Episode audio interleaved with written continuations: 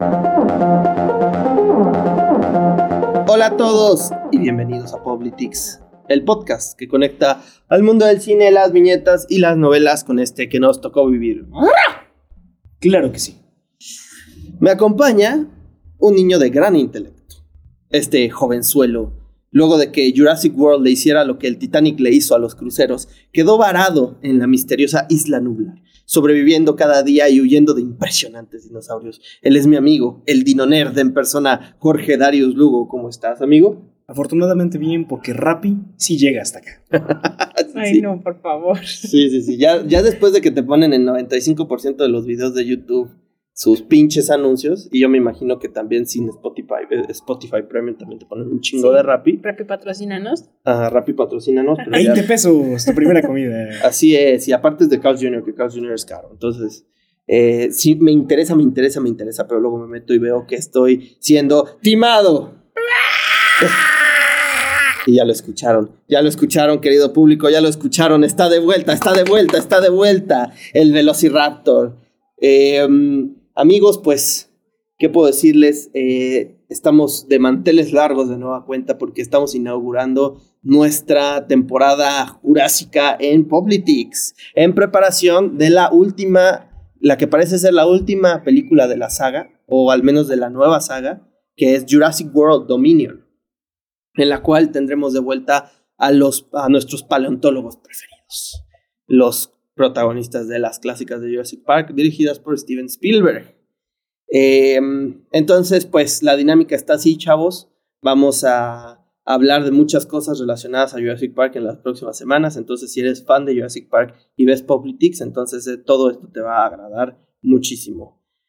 En esta ocasión vamos a iniciar hablando de una serie spin-off eh, desprendida de esta franquicia que llegó como un original de Netflix. Es una animación eh, llamada Campamento Cretácico, Camp Cretaceous para los malinchistas y para, lo- para las personas que nos escuchan en Estados Unidos y en otras partes donde la lengua madre sea el inglés, y claro que sí. Eh, y bueno, en esta historia pues tenemos a seis eh, niños que son parte de un experimento piloto de un campamento de verano en Jurassic World, que como ustedes saben pues todo se va a la mierda porque eh, se sale de control una nueva especie El híbrida. Tostitosaurios. El Tostitosaurios, exactamente. Patrocinado por Tostitos, porque ahí ya todo estaba patrocinado, sí, claro que sí. Verizon. el Verizonsaurio. y pues descaga todo el parque, como se podrán acordar en Jurassic World, la primera. Y pues estos niños se quedan varados en la isla. Pero bueno, eh, pues tú me la recomendaste, mi querido amigo Jorge. Eh, me le eché, es una serie que te echas eh, relativamente rápido, es una animación, dura de a 20 minutos cada capítulo. Y es una serie bastante ágil, pero pues aparte de ser claramente un gran fanático de, de la franquicia de Jurassic Park, ¿qué, ¿qué es lo que tú te llevas de esta serie y por qué la recomiendas? Producida por DreamWorks en colaboración con Universal y Netflix.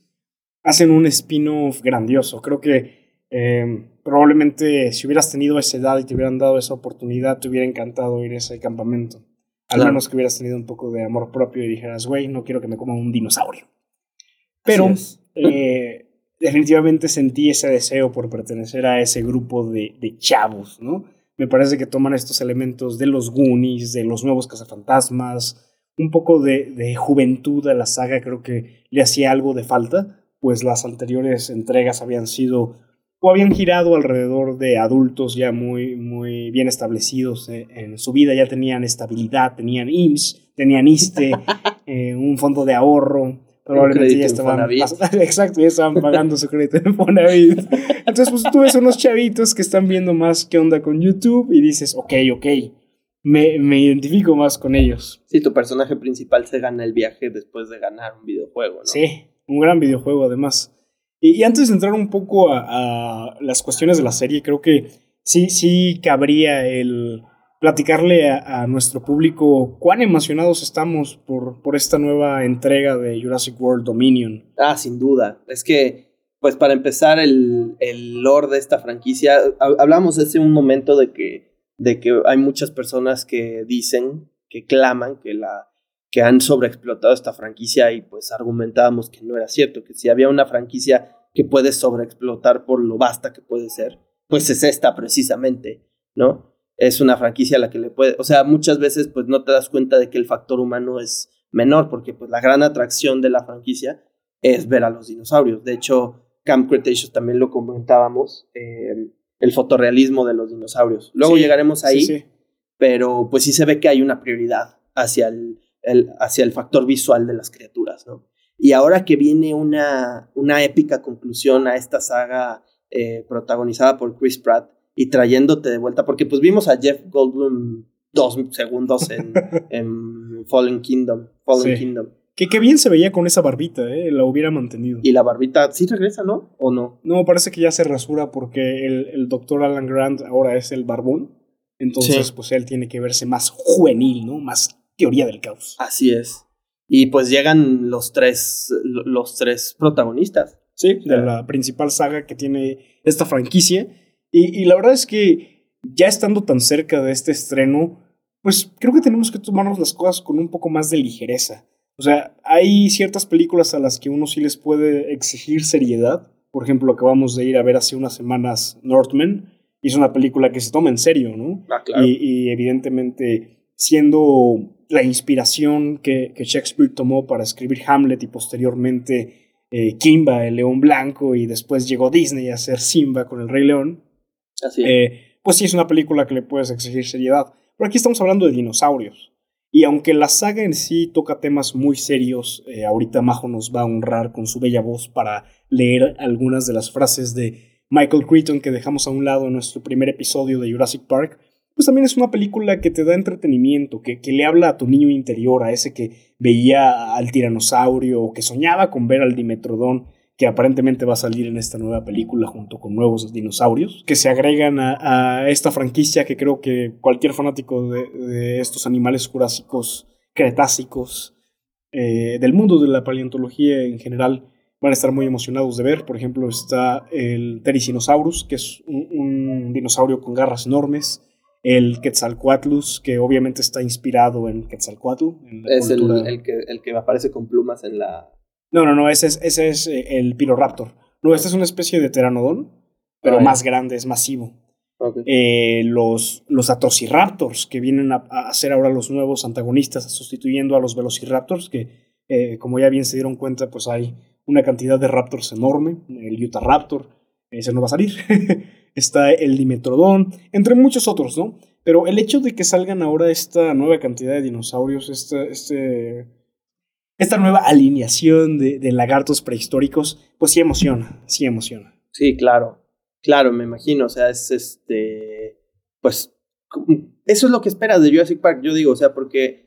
eh, yo lo que espero de una película de Jurassic Park es una, es una reflexión social de por qué es una mala idea la ingeniería genética y traer seres que ya se extinguieron a tu, a tu presente porque realmente no es viable.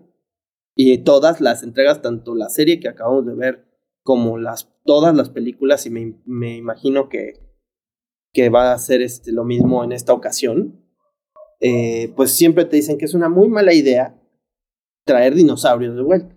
Sí, en Pero no general. aprendemos. O sea, está muy chingón y los ves y dices, verga, güey, un pinche dinosaurio, qué chido un T-Rex, güey. Pero es una mala idea. Muy mala. Y en general, como ya lo decíamos en nuestro primer capítulo de Parque Jurásico, como nos hemos olvidado de que somos naturaleza, la crítica a la ciencia siempre está presente. O sea, en general, la manera en la que nuestra sociedad ha avanzado tecnológicamente, pero no en todos los demás aspectos.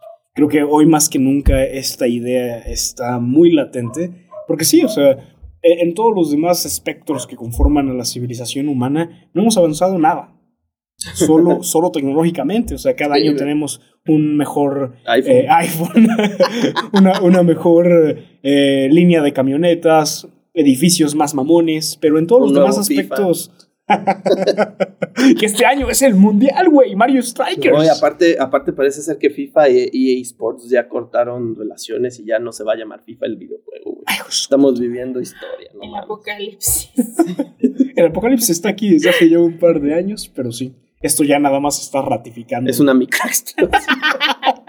Qué triste ese cabrón, porque me acabo de enterar también de otro suceso precisamente en Hidalgo que ya ni voy a mencionar. Pero las microexplosiones definitivamente están La sucediendo. de Búfalo, chavos. Digo, no, no vale la pena repetirles todo el choro, pero ya saben, ya saben. Escuchen nuestro capítulo de asesinos seriales, una reflexión sobre la violencia. Ahí hablamos un poco más al respecto. Así es. Pero bueno, regresando al tema de campamento cretácico. Sí, sí, sí. Dieguito Mendicuti. ¿Qué sentiste al ver esta, esta serie? Pues mira, yo al principio, yo la verdad es que usualmente llego un poco escéptico con las series animadas, porque últimamente han adquirido muy mala fama de ser muy pendejas, Sí. o sea, muy carentes de argumento real. güey. Sobre todo las de Netflix, que trataron de irse Ajá. por esta fórmula, entre comillas, adulta de solo mostrar vulgaridades, Sí. contrario a algo como Bojack Horseman, que tiene más esencia. Y más, y más en, en, en spin-offs de franquicias buenas, o sea, la única que yo te podría decir que me encanta es Clone Wars. ¿Ok? Me encanta esa serie. Y un poco vieja ya. y ya es un poco vieja, pero las nuevas, o sea, hay muchas series que, puta, por ejemplo, la de los pingüinos de Madagascar, yo podría decirte que es un ejemplo. que A mí no me gustó en absoluto, se me hace como que le faltas al respeto a, a la, al material original. Tampoco es que Madagascar sea una obra de arte, pero pues por lo menos te llevas un poquito de risas y un, un poquito de más argumento y estos animales que quieren regresar a Nueva York, pero pues la otra pinche serie pues no te transmite nada, no tiene una continuidad. Pues ya no tienes a Chris Rock. Y por eso cuando me dijiste que... sí, porque Jada hace al hipopótamo, güey. Jada es, eh, Jada es Gloria en, en. Madagascar, sí, claro. Oh, wow. Yo sabía que la, la cebra era Chris Rock. Sí, Chris Rock es la cebra, Ben Stiller es el león, este, Damie Trimmer, el que, el que hace a Ross en Friends, sí. es la jirafa. Wow. Y este, y Jada es Gloria, güey. Entonces, técnicamente, estos pendejos ya habían trabajado juntos. Yo creo que se llevaban pesado y por eso dijo el chiste. Bueno, bueno, ya. Esperen, esperen nuestro capítulo hablando respecto De- al tema, ya, ya está listo. Entonces, en las siguientes semanas, después de este especial jurásico que vamos a estar emitiendo, lo podrán escuchar. Pero bueno, en sí, este, por ejemplo, ni siquiera la de, lo- la de cómo entrenar a tu dragón me pareció, en el primer, bueno, lo menos el primer capítulo me pareció muy buena. Tal vez tendría que darle más chance, pero pues no lo he hecho. Y cuando me dijiste, güey, campamento cretácico y la madre, pues dije, no, pues este güey es muy fan de Jurassic Park. Es- Pues tal vez también tiene, es como si yo llegara con Clone Wars a decirle a una persona que tal vez no es el gran fan de Star Wars, este, que viera Clone Wars. Igual y pues no sería lo máximo, pero no mames, o sea, cuando yo vi Campamento Cretácico, o sea, al principio sí, sí, es sí se perfila como esta serie, pues muy infantil, muy de este, infantilizar el concepto del Parque Jurásico, pero luego te vas dando cuenta que infantilizar el concepto del Parque Jurásico es completamente imposible. o sea, porque al principio pues sí es como este, o sea, cuando, cuando este Kenji se, se baja por el celular de Brooklyn a la jaula de Blue y Sí. que lo salvan, dicen, ok, está bien. O sea, sí hubo peligro, pero pues El Raptor Cada- Squad. Ajá, cada, cada, eh, cada capítulo pues va a ser esta, e- esta, porque pues les mama salirse, les mama desobedecer. este, no mames, yo quiero ver al dinosaurio acá y, se- y algo pasa que este, hay peligro. Y, y cuando pasa lo del Indominus Rex, yo creí que iba a ser otro capítulo de un pinche dinosaurio que nada más había salido y, güey, todos regresen a donde estaban. Pero cuando te das cuenta que es el Indominus, Sí. Aparte de que se conecta bien chingón con Jurassic World, eh, pues dices, verga, pues no mames, ¿qué vas a hacer, güey? O sea, viene, se viene cabrón, se viene muy, muy cabrón. Y a partir de ahí la serie toma un tinte un poco más oscuro. Sí sigue siendo esta lección de amistad muy apta para niños, muy cordial la manera de narrarlo, pero al mismo tiempo pues ves gente devorada por, por, por dinosaurios, güey Múltiples dinosaurios. ves dinosaurios madreándose, ves al dinosaurio persiguiendo niños, niños, bueno, preadolescentes. O sea, a mí me parece una muy buena serie. De hecho, algunos capítulos los vi con mi mamá y mi mamá lo, lo disfrutó muchísimo. ¿A poco güey. lo viste con tu mamá? Sí, Qué padre. güey. Yo también vi un par de temporadas con la mía cuando salió por ahí del 2020, me parece. Justo estábamos entrando a, a esta pandemia. Y sí, sí, sí, me, me pareció una serie excelente. Digo, sí, yo soy un gran fanático de la franquicia jurásica. Ya se ha dejado ver. Pero también soy muy honesto a la hora de aceptar cuando un producto no está al nivel del Mm. concepto. Sí, Por ejemplo, eh, pues obviamente ya me he echado todas las series que han salido de Lego. Ya me he echado los spin-offs que han salido de videojuegos. Por ejemplo, el primero que me eché fue uno de Telltale, que es este Jurassic Park The Game. Que es una historia interactiva, más que nada. No es como tanto un videojuego porque realmente solo es de tomar decisiones. No controlas como tal a los personajes. Ya. Eh, Es más como estos que han salido de Walking Dead o. Batman. Seguramente los ubicas, ¿no? Sí, sí, sí. Y, y sí hay ciertos productos que se pueden quedar un poco por debajo de la vara. Pero Campamento Cretácico desde un principio a mí me pareció algo muy interesante. Empieza el recorrido con Darius, que, que está, como, como bien decías, jugando un videojuego, que es algo que no sé si te recordó a esos tiempos en que en Showtime tenían estos, estas maquinitas, estos arcades de, de Parque Jurásico también. Sí, que te metías como un- a una capsulita y era como una especie de realidad virtual extraña que tú hacías el recorrido y tenías que sí, sí, evitar un algo. arma y toda la onda, ¿no? Sí, no más. Entonces, pues obviamente desde ahí ya, ya conectas. Y ya cuando estás en la isla, cuando te presentan a estos personajes, dices, güey, me hubiera encantado tener una experiencia de campamento de este estilo, ¿no? No necesariamente con bestias que te pueden tragar de un mordisco, pero, pero creo que al menos yo nunca viví un campamento de ese estilo. Sí tuve campamentos y, y- y lo que tú me digas, pero no así. Entonces, pues ya llegas a, a este puerto y conoces a, a Kenji, conoces a... Ah, pinche Kenji, que padre.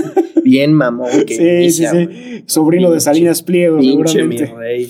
Eh, eh, Brooklyn, Jazz, eh, Sammy Y y Ben, que, que evidentemente se convierte en uno de nuestros personajes favoritos No, a la es que larga. es una mamada. Gran arco, o sea, yo creo que de todos los personajes es el que tiene el arco que mayor Es el que más crece. evolución tiene. Incluso Darius, que podría considerarse como el personaje principal, no tiene tanta evolución como Ben. Sí, no, pues es siempre este niño que le maman los dinosaurios y que lo que quiere, este, lo que quiere, pues es este seguirlos estudiando y hace su guía y la madre. Pero Sí. siempre su arco siempre es el mismo, es defender a los dinosaurios y priorizar a los dinosaurios. Sí, en ningún, hasta ahora no se ha visto mucha evolución con él.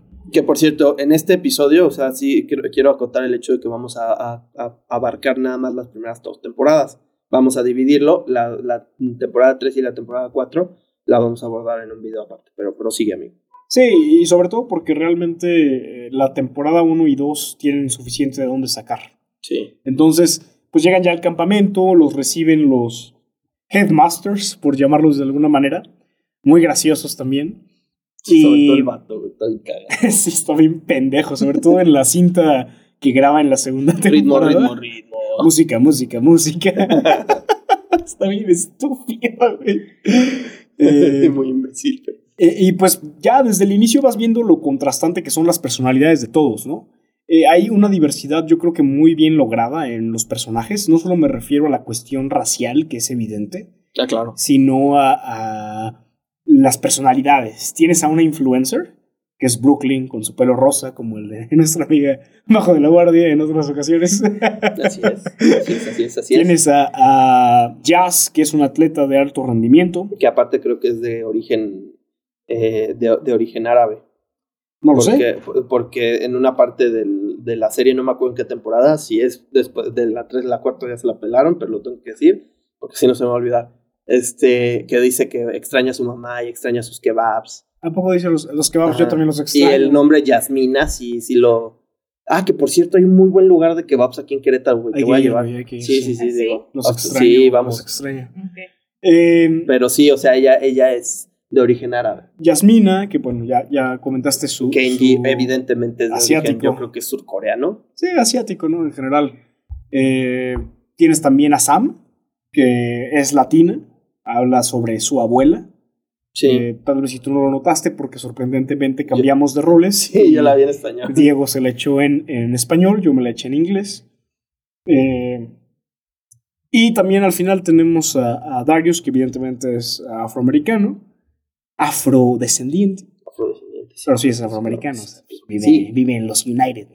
Sí, Y Ben, ¿no? Que es acá nuestro white male, ¿no? Acá. sí, medio, medio torpe, Sí, de Eh, luchillo, es el niño quisquilloso. outsider. Sí, sí, sí. de la- de la- del gel antibacterial, que hasta dice, antibacterial es mi segundo nombre y la madre. Pues ¿no? trae como una mariconera, no, no es cierto. Trae Es un- una cangurera. Cangurera, exacto, exacto. Sí, sí, sí. Y ahí trae todo su kit. Pero pues lo conocemos en el cambio, en, en la- atrás de la pick-up vomitando, güey. Sí, no, él no quiere estar ahí, güey. Sí, no. Él no quiere estar ahí. No, y al final es el que más, es este, sea, lo, lo puedes ver que ya para el final de la segunda temporada es de los que más se enamoran del lugar. Exacto. Entonces, pues ya después de este recorrido inicial, en donde se encuentran a un compi, un compi con Poxonatus, lo capturan, llegan al campamento, está bien chingón esta casa del árbol, que igual eso a mí me atrajo mucho, me recordó a los mini espías 2. Ah, sí. eh, gran película. Tendríamos que hablar sobre los mini espías 2 en algún momento. Eh, y Mini Espías 3D, ahí salió Stallone. Y pues es precisamente Sí, sí. cuando, cuando tú dices empiezan a tomar malas decisiones, ¿no? Darius está muy ansioso por ver a, a los dinosaurios. Escucha rugidos y ya quiere salir a ver. Es que yo lo sentí muy el equivalente a cuando te llevaban a la playa de chiquito. Y querías ya salir. Ya querías ir Sí, al mar, claro. güey, y te metían a la guardería, cabrón. Y era como de. A la alberca, güey. madre. No, deja a la alberca, que todavía es algo divertido. A mí me tocó una vez que me llevaron a Nuevo Vallarta, eh, de muy niño, que me metieron a la guardería y dije, puta madre, pues ¿para qué me traen, güey? ¿Para qué me traen? Me hubieran dejado con mi tía. Entonces sí entendí esa ansiedad, ¿no? O, o- o como tú dices, cuando ya estás con esta ansiedad de entrar a la alberca, pero acabas de comer y no, no, no. Sí, Tienes sí. que dejar que tu sistema digestivo funcione. Entonces, pues sí, algo muy similar a, a- a esa sensación. No, una ansiedad infantil, ¿no? Sí, y pues es un niño, se entiende. Darius yo creo que será el más chico de todos, junto con Ben, unos 14 años probablemente. Entonces, pues van a, a la tirolesa, ven algunos eh, dinosaurios herbívoros, que como ya hemos dicho en otros capítulos, pues realmente no son los más atractivos, al menos al ojo de el ser humano. Que Sí, es busca- como un rinoceronte. Sí, exacto. Tú quieres ver Es- un león. Es impresionante, pero pues tú, tú quieres llegar a ver al león o al tigre. Sí, o por lo menos a, a un el cocodrilo. Ajá, exacto, exacto. Y después de, de este pequeño primer encuentro que tienen con, con estos dinosaurios herbívoros, eh, Darius se quiere fugar para, para ver otros dinosaurios. Y Sí. se encuentra a Kenji. Tienen ahí un poquito de rivalidad y luego llega Brooklyn. Y los tres estúpidamente salen a, a, la- a una jaula que ni siquiera saben de qué es. Porque Kenji tiene esta especie de soberbia de... Sí, de de que yo venía a este puto parque mil veces. Sí, no mames, yo tengo, yo tengo un penthouse aquí. eh, mi papá casi es dueño, güey. E- Es cuate de, de Maserani. Entonces, cae Kenji a, la, a la jaula de, de los velociraptores. Ay, eh, en una escena bastante. Pero, pero va por el teléfono de, de Brooklyn, ¿no? Porque sí, le sí. tira el teléfono y va por el teléfono. sí, sí, estúpidamente, ¿no? Porque, pues no mames, son teléfonos muy que chingados. Eh, y de hecho, Darius sí le advierte, cabrón, no te metas ahí. No sabes qué es. No me acuerdo qué dinosaurio pensaban que, que había ahí. Creo que eh, compis o algo así muy mínimo. Sí, le sale Blue, ¿no? Sí, todo el Raptor Squad. Sí. Todo el Raptor Squad. Entonces, son salvados de último momento por, por los Headmasters. ¿Cómo, ¿Cómo se diría eso? Eh, Director. como los líderes del campamento, El básicamente. Headmaster me suena a Dumbledore. Un poco. Pero, pues No, sí, es como el director o el. Eran como los instructores. Sí, sí, sí. Los Yo los líderes veo como instructores. Líderes Algo así. sí. Eh, los salvan afortunadamente. Y esto desata en arcos que se dividen. Porque obviamente los castigan. Sí, los Eh, ponen a limpiar mierda, ¿no? Darius echa la culpa de, de la negligencia de, de Kenji. Entonces Brooklyn se salva, básicamente, se va con los demás a- al laboratorio del Dr. Wu. Y aquí empiezan estos dos arcos que decimos, ¿no? Vamos a empezar con el menos interesante, que es el laboratorio. Sí. Sí, sí, sí. O sea, en el laboratorio, pues, digo, que inicia algo muy bonito. Que es cuando nace Bumpy. ¡Bumpy! Bumpy es, es este anquilosa- eh, anquilosaurio, ¿no? Sí, anquilosaurio. Es el anquilosaurio que al final adopta Ben, que pues finalmente es su gran link con, eh, con la jungla. Ajá. Y es, es muy chingón, es muy tierno porque el dinosaurio ahí sale y él y, y se quiere saltar de la mesa y él lo cacha y es como amor a primera vista y está de huevos. Sí. Y esta niña creo que quiere como para eh, como para su blog, para sus este sus Brooklyn Livers o sus- Brooklanders. Algo así, sí, sí, sí, que estaba culero el nombre, pero quiere ir a investigar más y ahí se encuentra a Sammy porque ella está... ¿No eres hermana tú de Brooklyn? Hasta así sí dan un aire, ¿eh? Pero sí, o sea, super sketchy está también Sammy ahí buscando algo. Sí, sí, sí. Este, um, Y ven, ven los planos del Indominus, del ven Indominus Rex. del Indominus Rex, pero no saben ni qué chingados es. Y pues ahí está Doctor Wu, que pues evidentemente lo Es el primer gran cameo. Ajá. Y pues es un mamón como en la nueva trilogía, porque no, no recuerdo que en la primera trilogía fuera tan mamón, simplemente pues era como un peón, ¿no? Sí, y, y en la primera película es sobre todo un científico haciendo las cosas por amor a la ciencia. Sí, y Ya en ya estas es un interesado. rockstar. Sí, Es que el parque ya triunfó. En ese momento, en la primera película todavía estás en un momento de mucha especulación. tiene una beta y la- realmente los que están afectados pues son gente, son empleados del parque y un par de paleontólogos. Sí, O sea, realmente no hay mucho escrutinio público, ¿no? sí, aquí Y este güey ya tiene, ya tiene otras cosas encima. ya es un todo un evento eh, marketinero. Pero pues sí, o sea, mientras ellos están viendo esta cuestión en el laboratorio, eh, pues este, pues se van Darius y Kenji, ¿no? O sea, están, creo que es cuando conocen a, a Tauro, ¿no? Sí, a Toro. Bueno, Toro. Toro, Toro. No sé si en el doblaje le pusieron Tauro. Es el- en el primer capítulo le ponen Toro, Sí. pero es- luego Toro. le, le, con- le dicen, "Le gané a Tauro y yo vencí a Tauro. Ese ven. Pero sí, después de estar limpiando un rato excremento de dinosaurio, eh, Kenji le ofrece a, a- a Darius una, una especie de, de recompensa por haberlo ayudado a, a salvarse de, de, eh, la, la negligencia que cometió, ¿no? Porque por- a- aparentemente lo iban a expulsar del campamento. Y pues le dice, oye cabrón, yo conozco estos túneles subterráneos en el parque, te voy a llevar a ver algo cabrón. Sí, Y pues ya, ya de entrada el hecho de que mencionen al Carnotaurus para mí fue un gran momento. Sí, porque yo realmente yo no recuerdo en Jurassic Park que lo hayan mencionado antes. O sea, yo lo recuerdo de Dinosaurio, la película de Disney. Sí, sí, sí, que, que por Que cierto, son los gran, grandes gran villanos. película, gran película. Y el juego en Disneylandia también está muy chingón. Sí, bueno, mames, sí me daba culo cuando estaba chiquito que al Sí, final a mí también, güey. A mí también, güey. está a punto de tragarte. De hecho, yo tuve que cerrar los ojos la primera vez porque sí fue muy impresionante. La última vez que fui, ya gracias a, a- a mi novia logré mantener los ojos abiertos. O sea, fue, o sea, o sea, ya ya estabas grande cuando no podías ver al No, Carnotauro. no, no. la- las primeras dos veces que lo vi estaba chiquito. Y ya esta última vez pues ya tenía más edad. Pues Ya. fue justo después de, de aquel primer viaje que tuvimos juntos. Sí, ya. Pero sí, bueno. sí, sí, me acuerdo. Eh, escuché al Carnotaurus, que por cierto sí sale en la segunda novela de Michael Crichton.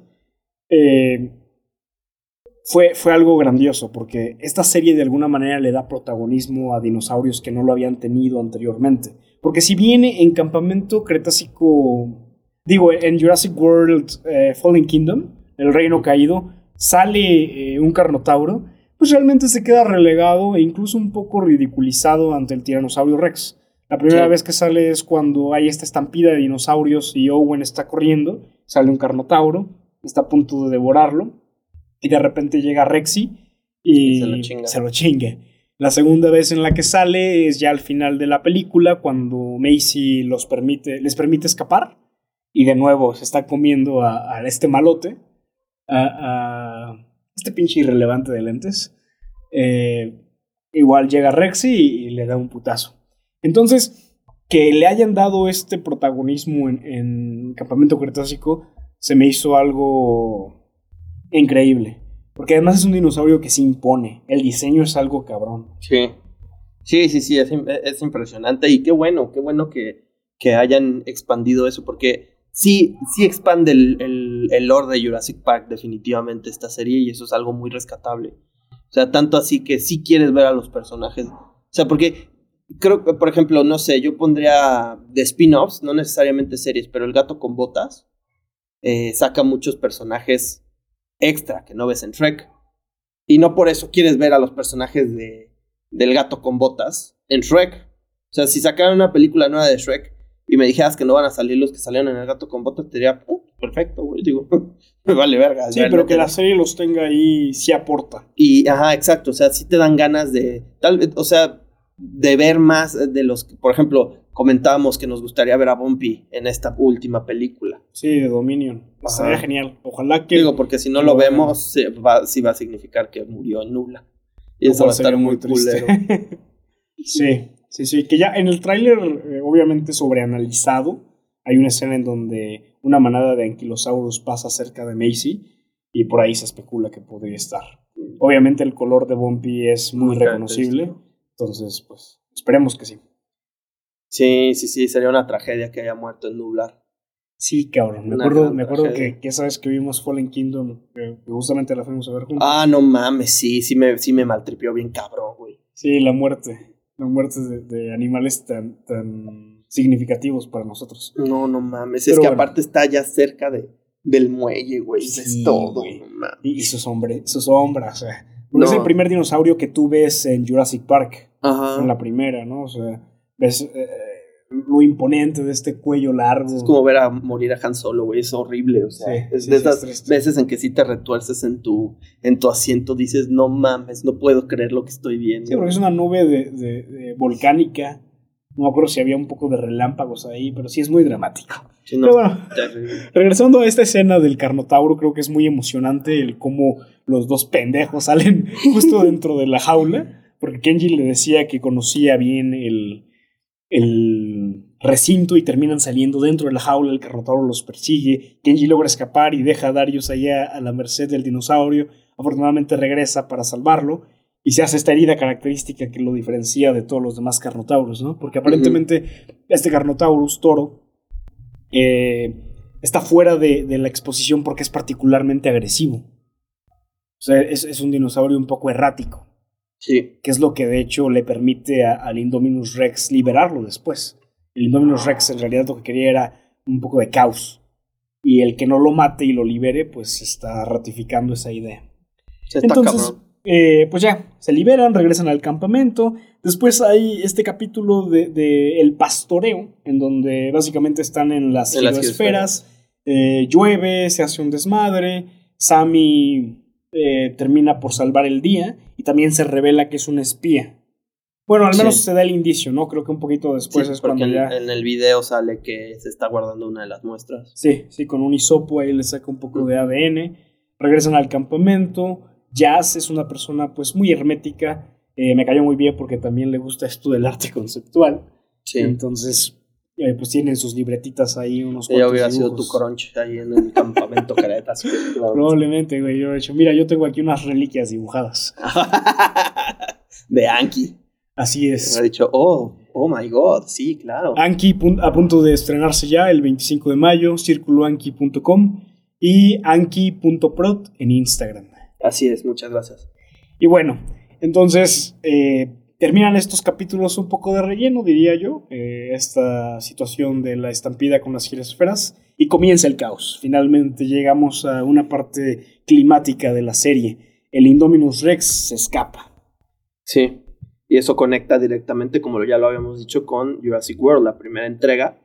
Y, y, e insisto, creo, creo que es muy, muy, muy importante dejar en claro que este es, la, este es el, el, el más grande acierto de esta serie. O sea, si tú pones una, una serie que divorcias por completo de la historia general de tu, de tu lore, pues evidentemente va a salir algo con lo que tal vez no puedas identificar mucho. Pero si lo estás relacionando tan directamente, o sea, son seis personas que se encontraron ahí durante todos los eventos, güey. Sí. Y, y que de ahí se desata algo, suma- o sea, porque ahí es donde la serie cambia. Después Sí. de esos tres primeros capítulos, en ese cuarto es donde todo se va al carajo. Empiezan las, eh, eh, la, ahora sí que todos empiezan a evacuar la isla y es cuando se pone todo en marcha, ¿no? Eh, porque de, de gran milagro los niños no estaban en el, en el campamento, estaban en, la, en las tirolesas, ¿te acuerdas? Sí, sí, sí. que y- llegan los, estos güeyes y "Güey, váyanse, y llega el Indominus y se los chinga a los dos, ¿no? Y, y justo antes de eso, cuando empiezan a, a escuchar estos rugidos, ven a un apatosaurus, me parece que es.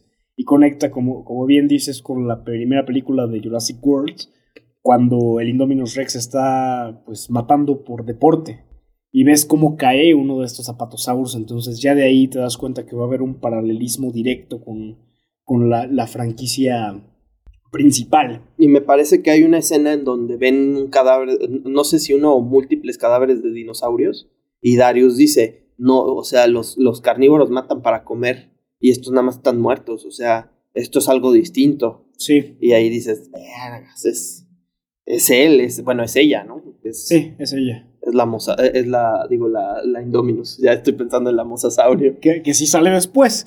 Y, cómo realmente, caga el palo. de, de ese punto hasta el Mosasaurus, solo hay un par de, de cosas resaltables, como lo es este encuentro que tiene eh, el, el grupo de, de amigos con, con el científico asistente de, el cumpleañero. ¿no? Doctor Wu. Sí, exacto.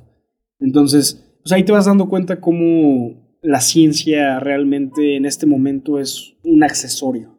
Y la disciplina de conseguir el poder cambia a la persona, de manera que esa persona no abusa de su poder. Entonces, en esta, en esta serie, como en el resto de películas jurásicas, queda a relucir esta parte, ¿no? Que, que el ser humano actual o el científico actual carece de disciplina, carece de un conocimiento más holístico y simplemente está utilizando la ciencia como un accesorio para fines egoístas. Sí, reconocimiento y riqueza, ¿no? Básicamente. Y se ve, porque luego, luego este güey, pues es, a todas luces es un cobarde, ¿no? O sea, es este, un güey que está dispuesto a dejar niños, pues son niños, este, que ya le traen la camioneta y dice, güey, a huevo, ya me voy. Y llega el pinche Indominus y se lo chinga, horrible, güey. Sí, o sea, eh, es, es, es bastante grato ver que la serie sí rescata los valores fundamentales de la saga, ¿no? O sea, aún sí es algo muy infantil, porque sí considero que es una serie, o sea, es una serie que a mí me hubiera encantado ver de niño en la tele, Sí. por ejemplo, ¿no? O digo, ya no me tocó Netflix tan chiquito, pero, pero pues me hubiera encantado verla, o sea, hubiera sido algo que hubiera llegado de la escuela bien motivado a ver este campamento cretácico, ¿no? Eh, pero pues aún así la, la serie mantiene su, eh, el fundamento vital de la franquicia, ¿no? Este juego de poder con la ciencia, o sea, el Doctor Wu acaba siendo una especie de antagonista, Sí. ¿no? O sea, no, no un antagonista principal, pero en la- las veces que sale es un culero y este y pues siempre siempre es ir contra él, ¿no? Sí, efectivamente. Eh, y pues esta frase que, que lee eh, Majo, de, extraída de- del libro de Michael Crichton, creo que refleja bastante todo el acontecer de esta primera temporada. Después de este encuentro que tienen con el asistentillo de- del Dr. Wu, pues hay, hay un par de, de, eh, situaciones más. Se encuentran a Bumpy de nuevo, ya crecidita, está Torita. Está, está ya, ya más formada, y llegan a los kayak. Llegan a los kayak, en donde yo creo que se da una de las escenas más bonitas de, de Campamento Cretácico, donde tienes a, a- a estos apatosaurus, me parece, eh, luminiscentes, o sea, ah, sí, es brillan en, la oscuridad. Y al principio, cuando se les acercan a los kayak, ellos piensan que los están agrediendo, hasta les da algo de miedo. Pero conforme se va dando la escena se dan cuenta de que en realidad ellos los están tratando de alejar de, de este canal que los va a llevar a, a el hábitat del, del Mosasaurus. Sí. De hecho, de hecho, esa escena me recordó mucho precisamente al juego de dinosaurios de Disney, güey. Que entras y empiezas a ver a los, a los herbívoros y tú estás eh, como pues, en un barquillo, bueno, como en un cochecillo, barquillo raro. Pero ahí, ah, ahí ves a los, a los animatronics. Es algo muy bonito. Sí. Muy, muy bonito. No son apatosaurus, ya se me olvidó cuál es su nombre. Los Pero- luminiscentes. Tienen, tienen esta cabeza en forma como de, de martillo muy, muy bonitos. Sí, muy característico. Entonces llegan ya al recinto de- del Mosasaurus y creo que es una de las escenas que más tensión genera durante toda la serie. Es este escape en donde ya se sacrifica y pues termina, termina rompiéndose la, la pierna, bueno, el pie, se dobla el tobillo por ahí de forma un poco eh, estrepitosa. Y hay una tensión muy grande con Sam, con Sammy, porque... Ya eh, descubrieron que ella tenía el teléfono. Ajá. Y pues ese teléfono pudo haber marcado la diferencia de alguna manera. Eh, eh, pero era incriminador para ella porque ella estaba trabajando para Manta Corp. exacto. Y finalmente, una vez que salen del recinto de, de el Mosasaurus, se encuentran de nuevo con Toro, que parece que va a ser eh, el antagonista recurrente. Porque antes de, de esto, se me olvidó mencionar que sale esta escena de el Indominus Rex de nuevo, que los alcanza en su escape, pero va corriendo justo hacia el aviario, porque el helicóptero de, de Maserani lo, lo está acribillando, ¿no? Que eso está de huevos. Sí. Eh, digo, excluyendo la parte de que muere gente, pero este. Pero es que, no sé si te acuerdas, Majo, no sé si viste Jurassic World, la primera, Ajá. que está el, el, el, pues el CEO, el dueño del parque, Ajá. en un helicóptero, y que lo que quieren hacer, según yo, lo que quieren hacer es este. ¿Qué querían hacer, güey? Creo, que querían apuntarle directo al. Sí, lo querían matar con una metralleta que estaba ahí adherida al helicóptero. Y, pero lo que hacen es liberar al aviario. Ajá. Y el aviario, los del aviario se chingan al helicóptero y se muere. Ah, cabrón. que sí, sí, me acuerdo de eso. Entonces, este, en esta serie, pues están los chavitos y el niño, este, el niño rico, ve la- el helicóptero de Masrani y dice, no mames, ya llegó Masrani, nos va a salvar y vemos todo eso de que se lo chingan. Y es como, oh. Sí, y está este paralelismo justamente con la, la película original. Y pues sí, sí dices, ay cabrón, son escenas paralelas. Estoy viendo un punto de vista alterno a lo que ya vi, que es lo que tú decías, que es esta grandeza de, de, de la serie. Sí, exacto. Y este, y y de alguna forma, creo que es un buen recurso narrativo que metan a Tauro como el, el antagonista, bueno, la antagonista principal. eh, porque pues tienes que alejar la escena, la escena principal del campamento cresático del, del Cretácico, Cresático. ya es muy tarde. Este, tienes que alejar la escena principal de- del campamento a otro lado, porque en el, en el parque central, en donde está el, el hall, es donde estamos peleando contra el Indominus, que llega el T-Rex, Sí, y Star sí. Blue, y es finalmente cuando el, la Mosasaurus se chinga al Indominus, ¿no? Exacto, exacto. Eh, ya me acordé, se llama Parasaurolopus. Estos, estos eh, Los, de, los de martillo, los eh, bioluminiscentes. Exacto. Pero bueno. Entonces, justamente para alejar a los personajes principales de- del parque, de, de Main Street, eh, llega Toro, hace de nuevo su aparición como antagonista principal, porque incluso teniendo la Indominus Rex, Toro es realmente quien más lo saca de, de su órbita. Sí. Eh, tienen que escapar de Toro de nuevo, en donde suben las escaleras, es una escena muy, muy emocionante suben de nuevo a, a este tranvía que los va a llevar a, a, los muelles y... Al monorriel, ¿no? Ajá, el monorriel.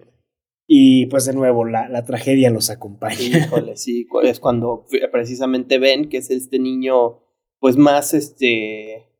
eh, pues es el niño, es el niño más débil. Se ve desde el principio de la serie que es el que más le va a costar trabajo la experiencia. Sí, es un niño miedoso. Lo conoces vomitando, insisto, cosa, tiene todas estas, eh, estos atributos de niño cuidado, como, como que no, no tiene mucha experiencia en el exterior y pues es precisamente él venciendo su miedo cuando está contra los, es que no son pterodáctilos, ¿no? Son Pteranodones. los pteranodones que como que medio los aleja, pero sucede algo que él se cae y E- Es el pteranodón literal entrando al monorriel y sacándolo, porque uno pensaría que sucedería justo cuando sale a, a poder entrar a la cabina principal para cambiar el riel. Me parece que eso es lo que, lo que tenían que hacer. Y de repente sí llegan los pteranodones y lo sacan literalmente de, de, de ahí. Darius no logra sostenerlo y se cae. y se cae. Y pues básicamente después de esto hay una escena en donde los chicos llegan a los almacenes. Eh, desafortunadamente Sí, se están caen. bloqueados. Se caen y Bumpy también se pierde. Ajá. Eh, llegan a los almacenes, está bloqueada la salida hacia los muelles. Llega Toro en una escena pues Mm. climática en donde tienen que utilizar su intelecto para poder huir de él. Y me da un poco de tristeza, sinceramente, porque junto con la siguiente temporada creo que es el dinosaurio más maltratado. Sí. O sea, ya, ya está todo quemado y después Bumpy le rompe la, la quijada. O sea, sí es un dinosaurio que recibe bastantes golpes, pero pues también, ¿para qué anda ahí? Pues es que Jurassic Park es eso, güey. Jurassic Park es al mismo tiempo que admiras lo majestuosos que son estos animales, pues es huir de ellos, güey. Sí. O sea, no los puedes catalogar como tal, como antagonistas, porque no son antagonistas, no lo, est- lo están haciendo por instinto, es claro, claramente lo están haciendo por instinto. Medio en la primera de Jurassic Park te meten que los raptores sí tienen un, una, una inteligencia más desarrollada, pero de todas maneras están cazando, güey. Sí. Quieren tragar, ¿no? Y este, o sea, el animal no es el culpable, el culpable es quien lo creó. Siempre- ese siempre ha sido el punto de Jurassic Park, pero siempre que ves al puto dinosaurio enorme acercándose a tus protagonistas dices, verga, lo que quieres es que lo venzan, lo que quieren es que lo eludan o Sí. algo, güey. Porque si no los matas, El, el tragan, único ¿no? otro dinosaurio, además de los velociraptores, como bien dices en, en la primera película, que podría considerarse un antagonista muy explícito, es el Spinosaurus en, en la En la tercera tres. película, en donde sí, parece que es un monstruo que, que está persiguiéndolos por saña. Pero bueno, finalmente termina aquí la primera temporada eh, con, con los campistas venciendo a Toro, pero, pero sin poder llegar el, a- tranvi- al, el- el muelle. ferry los deja. Exacto, no, llegan a los- tiempo. Los instructores se van, también se van a la verga y no los volvemos a ver, güey. Sí. Qué Sí, sí, sí, sí, es muy triste ese aspecto. Y pues ya, o sea, todos se van como refugiados, recordarán en Jurassic World. Y luego viene la segunda temporada, que ya es una, es adaptarse. O sea, primero, pues obviamente es este buscar las maneras de sobrevivir y de salir de la isla. Lo que quieren es activar un, un, un faro, ¿no? Sí, sí, sí, es un beacon. Ah. No sé exactamente cómo se traduciría al español, pero pues básicamente es una señal de emergencia. Sí, sí, sí. Es una señal de emergencia que están buscando en Main Street, que es la parte principal de- del parque.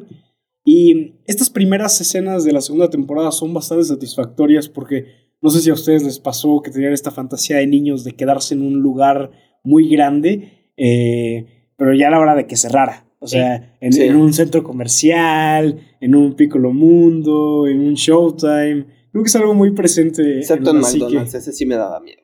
Por el Ronald, ¿no? Hijo ¿Qué onda con esa leyenda urbana? Está bien ¿Qué onda con todas, güey? que, que volteaba al lado de y le decía eh, que, que el, que el payaso, ¿no? Volteaba a ver a, a uno de los muchachos. ¿Qué hora es, no?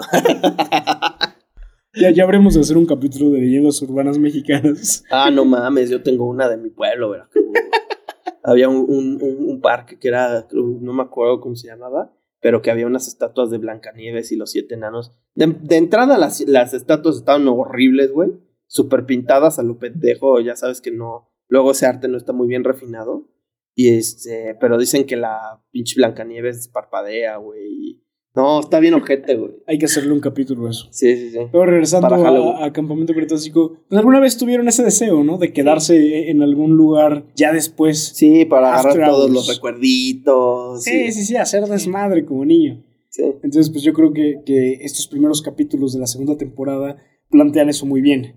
Están estos chicos eh, en Main Street eh, justo después de la tragedia del Indominus Rex y pues encuentran eh, un chingo de, de- de pizza congelada, eh, todos los recuerditos, libros de, de el parque, eh, walkie-talkies. O sea, es, es una escena muy amena hasta que se dan cuenta que este, este radar para. Este, esta señal de auxilio que necesitan conseguir se la llevó Rexy, ¿no? Sí, el está, en el, Rex, está en el nido del T-Rex. que se adueña de todo ese lugar. Sí, no mames. Y aparte las compis están bien adictas a la pizza congelada, güey. Sí. ¿Quién no?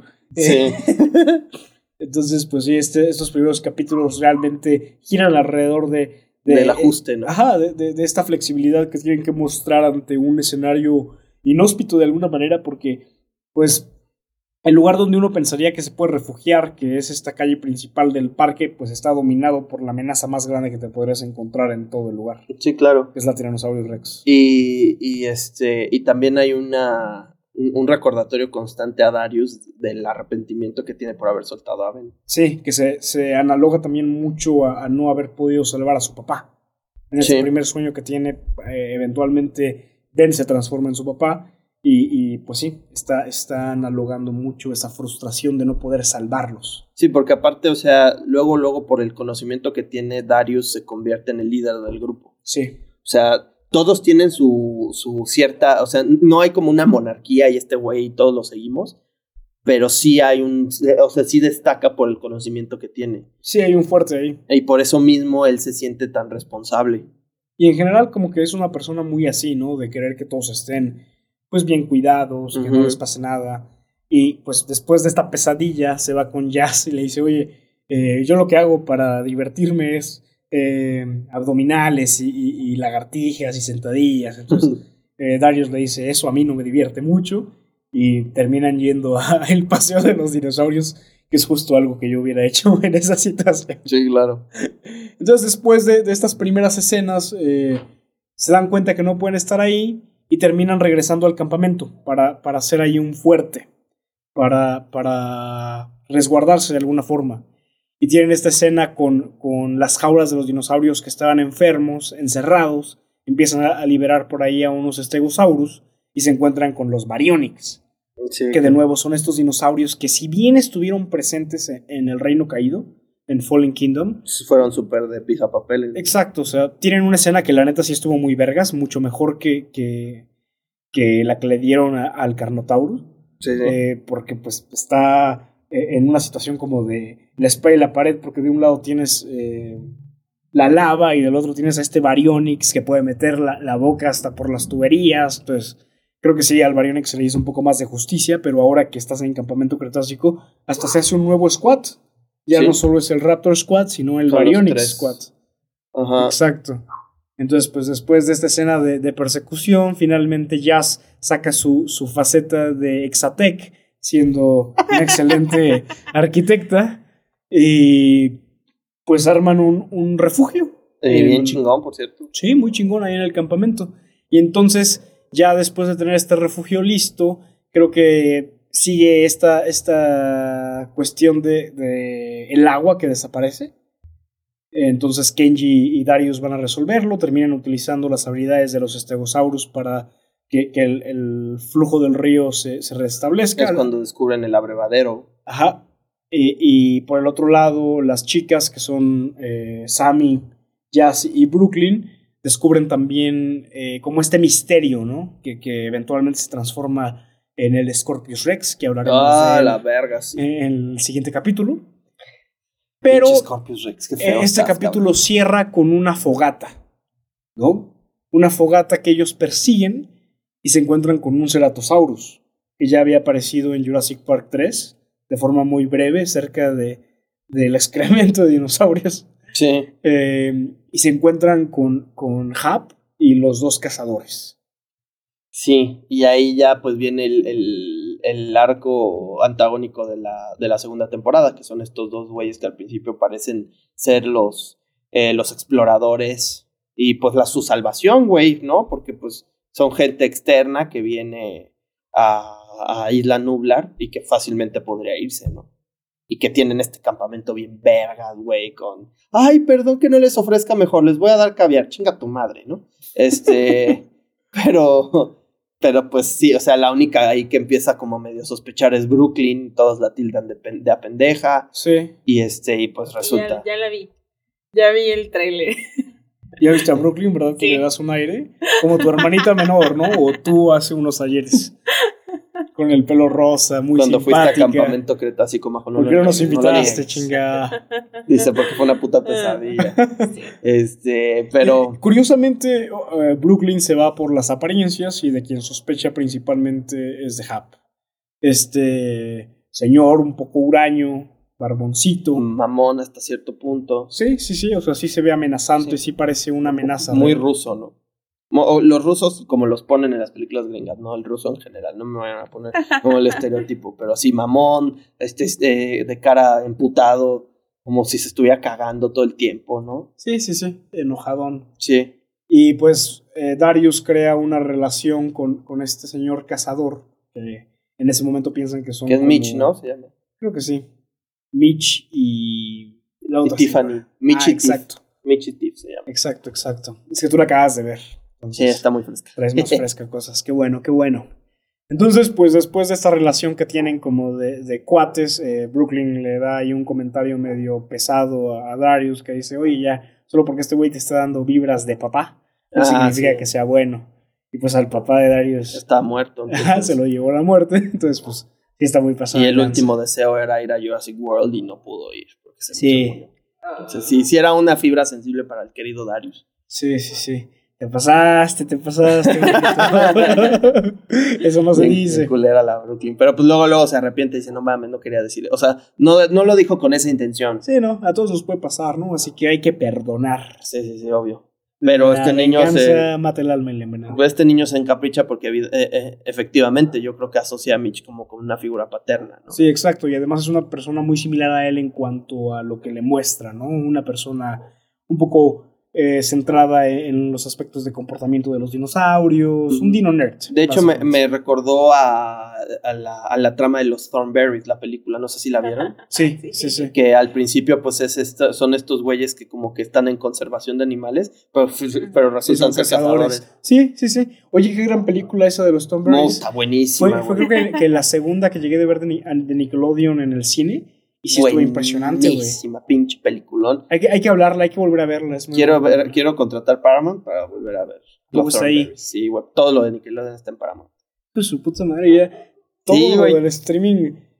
Demasiados, demasiados. Pero sí, exacto, ese es el, ese es el rumbo. O sea, primero son estas, estas, eh, de hecho, igual es una pareja, son bien lindos y re- rescatan que a un rinoceronte herido, que al final, o sea, que ellos fingen que, que habían, que lo habían salvado, pero en realidad ellos fueron los que les dispararon, güey. O Sí. sea, bien ojetes. Pero pues sí, o sea, es esta faceta de los, de los buenos, con, de los, los conservadores. Y aparte, como Elisa venía de una familia de, de, este, de, do- de documentalistas naturales, pues dijo, no mames, esto es de los míos, güey. Sí, Obviamente me puedo entender con ellos y al final resulta que son los hijos de perra, güey. sí. Son los que raptaron al, al, al- a la cría de Chita, ¿no? Y es Qué bonita película. muy, muy bonita película. Y aquí es lo mismo. Entonces, este, estamos confiando en, estos, en estas personas que al final, pues, se- este, sacan el cobre, como dirán en mi pueblo. y, este, y pues también son cazadores, lo adivinaron. Y es que es difícil no, no sentirse familiarizado con ellos o empático cuando están siendo una figura de Salvador para ti. Y además tienen estas carpitas de George de la Selva. Entonces, Pero más glamorosas, güey. no mucho más glamorosas. Entonces, pues sí. Tenían jabón. Básicamente, e- ese arco pues, se da de esta manera que tú bien dices, muy a los, a los Tom Berry. Y una vez que, que Brooklyn y Kenji quedan atrás para averiguar qué es lo que está sucediendo con ellos, Hap los arrincona y regresa de la muerte del panteón rococó. El querido Ben. ven, ven con Bumpy. Y entonces y Bumpy un ya está flashback. crecido, eh, crecidísima. cabrón, porque la última vez que vimos a Bumpy todavía eh, era. Era infantil, era juvenile. Ajá. Y ya llega un full-sized Ankylosaurus bien cabrón. Sí, sí, sí, y aquí hacen un flashback que me pareció muy oportuno, ¿no? A diferencia de los flashbacks que últimamente han sido utilizados en el cine de forma muy extraña, como con los Eternals, aquí me pareció un flashback Sí, fue un- muy bien creado. Recuerdo que ha- hay una serie, no me acuerdo cuál, que acabo de ver, que precisamente es esto, o sea, como ver qué pasó para que llegáramos a este punto. Y eso es algo muy bueno, o sea, es algo que realmente aprecias, porque dices, o sea, cómo pasó de ser el niño, e- el, el niño debilucho y quejumbroso, güey, a ser esta, este pinche niño de la selva salvaje, güey, Sí. súper padrote, porque insisto, es, un, es una chingonería, ven, ya Sí, después. llega convertido en Tarzán, güey. Sí, no, y aparte sabe qué hacer siempre, güey, súper agresivo. O sea, ya, ya este, súper temerario, güey. Pasó de temeroso a temerario, sí, sí, sí, claro que sí. Y este, y, pues llega y le rápidamente- parte la madre a Hap, ¿no? Resumiendo lo, lo que pasa en este pequeño arco de, de Ben, pues cae de, del monorriel de la primera temporada. Afortunadamente, Bumpy eh, aparece rápido, entonces eh, funge como este acompañante, esta acompañante de, de- de Ben. Y pues al principio es el mismo personaje, ¿no? Eh, está frustrado porque no tiene hand sanitizer. Eh, dice, ¿dónde está chingados mi Sí, su ¿Dónde gel está, dónde está mi gel antibacterial. antibacterial, carajo?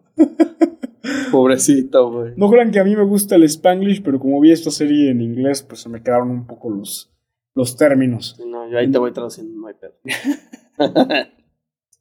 Entonces, pues sí, eh, eh, actúa muy similar a como había sido. Quiere regresar a, a- a los caminos principales del parque, pero hay un obstáculo.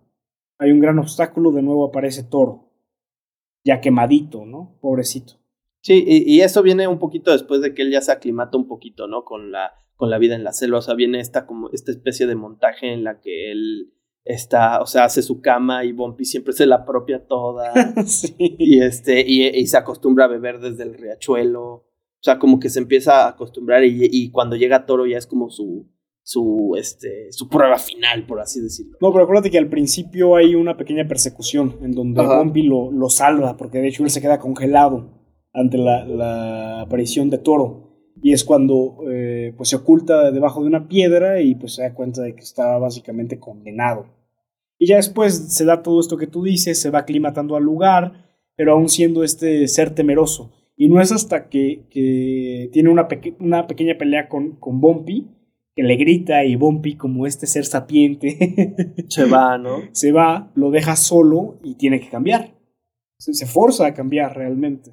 Y hay este pequeño montaje en donde se va aclimatando, se va volviendo un poco más eh, temerario, se va acostumbrando al lugar y finalmente se transforma en el niño de la selva.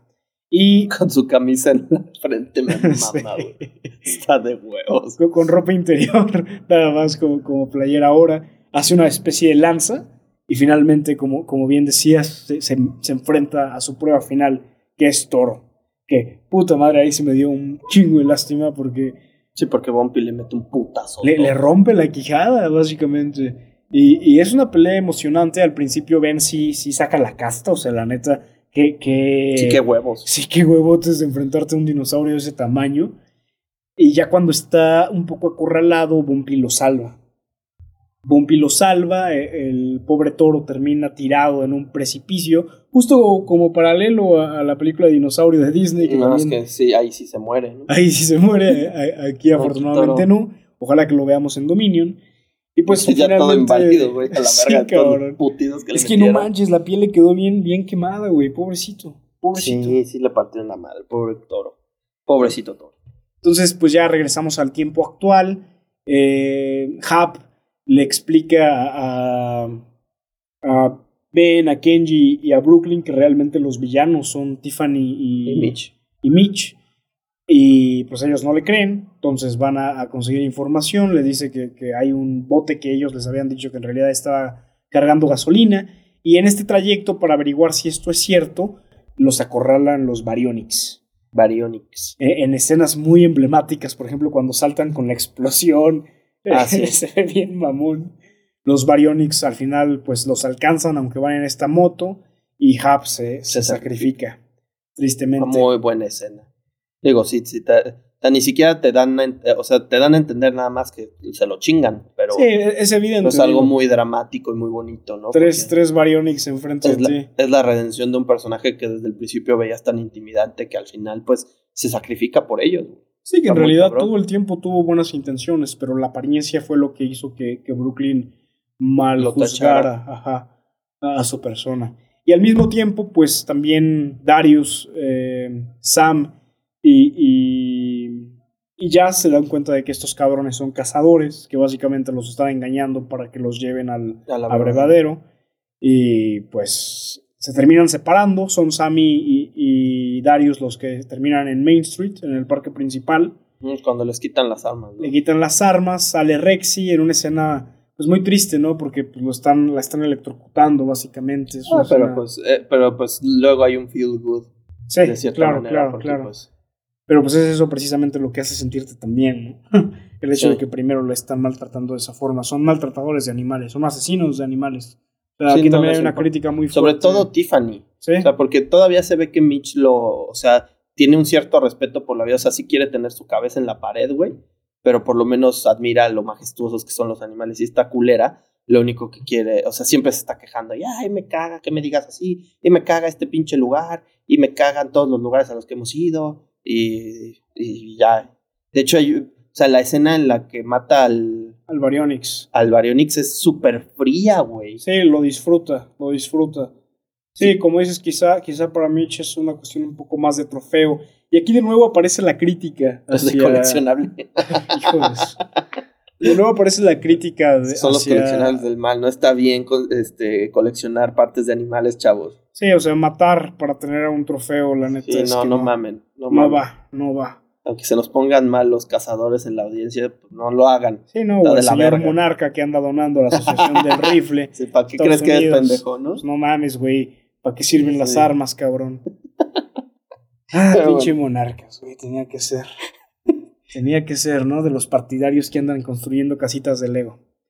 Pero bueno, finalmente en Main Street eh, lo que salva a los muchachos es que, que Brooklyn, Kenji, Ben y, y Jazz entran a- al panel de control de la isla y prenden todas las luces, utilizan un holograma que distrae a la T-Rex y pues ya, llegamos a esta escena final en donde después de asesinar a uno de los Baryonyx, del Baryonyx Squad, eh, logran crear una estampida e- en el abrevadero.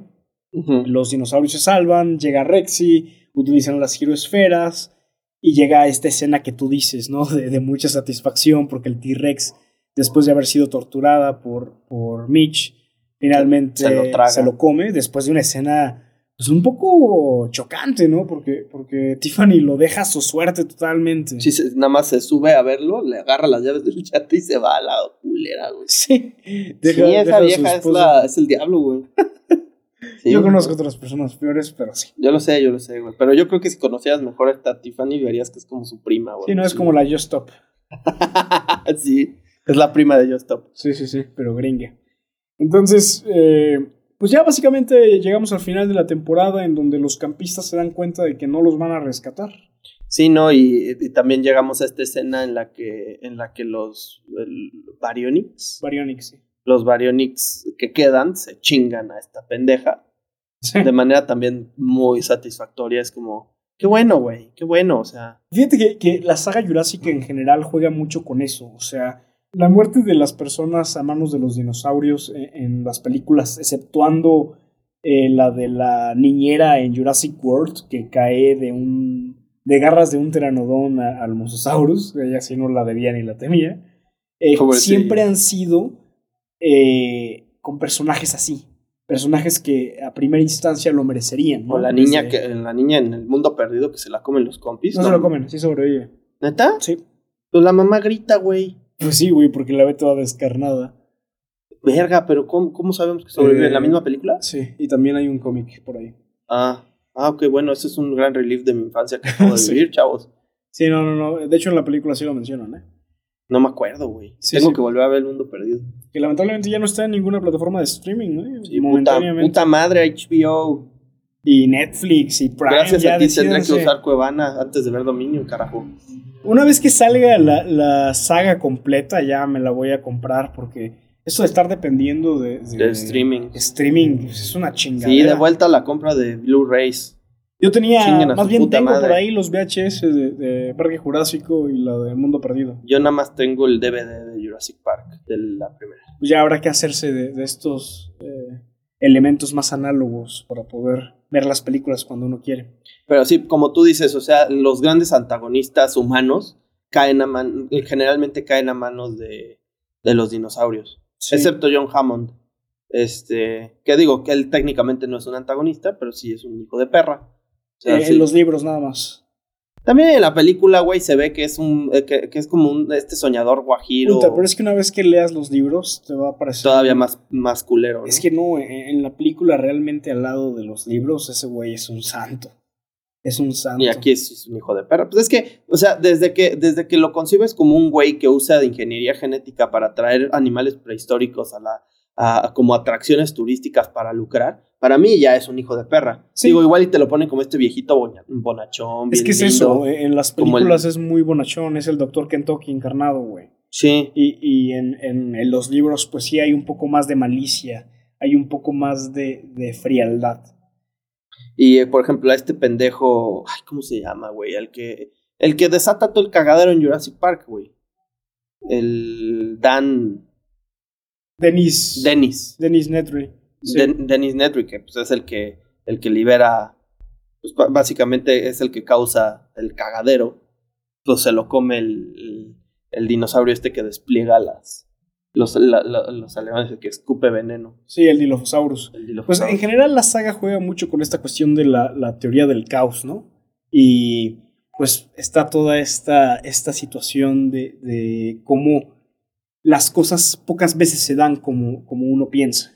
Y estamos ante la frase del día. Una más para Majito. Y la teoría del caos nos enseña que la linealidad recta que hemos llegado a dar por sentado en todo, desde la física hasta la ficción, simplemente no existe. La linealidad es una manera artificial de ver el mundo. Es correcto, es correcto, es correcto. Y, y muy bien plasmado durante estas dos primeras temporadas, ¿no? Al inicio tú ves a estos chavitos que básicamente se están yendo a Disney World, pero con animales extintos, eh, muy peligrosos, y pues terminan atrapados en la isla. Con esos animales libres, güey, por todos lados. Exacto. Y en general, pues sí, o sea, la linealidad no existe. Todo lo que nosotros planeamos dominar como humanos pocas veces realmente sucede así. Correcto. Y pues aquí terminan las primeras dos temporadas. sí. Amigos, eh, muchas gracias por escucharnos una vez más en este su programa de confianza para conectar el mundo del cine, las viñetas y las novelas con este que nos tocó vivir. Así es, así es, así es, así es. Pues esto ha sido todo, amigos. Mi amigo y camarada del alma, no vas a entender eso porque la viste en inglés, cabrón. Este, Jorge Lugo, majo de la guardia en los controles que se está cagando de risa por lo que acabo de decir. Yo también me cagué de risa y sí me dio medio, me, me dio un poquito de cringe los, los camaradas, pero esto está de huevos. Ahora que lo analizas. Y su servidor, les decimos gracias. Nosotros nos vamos, amigos campistas, debemos huir de esta isla del diablo, pues el Scorpius Rex ya salió de la criogenia.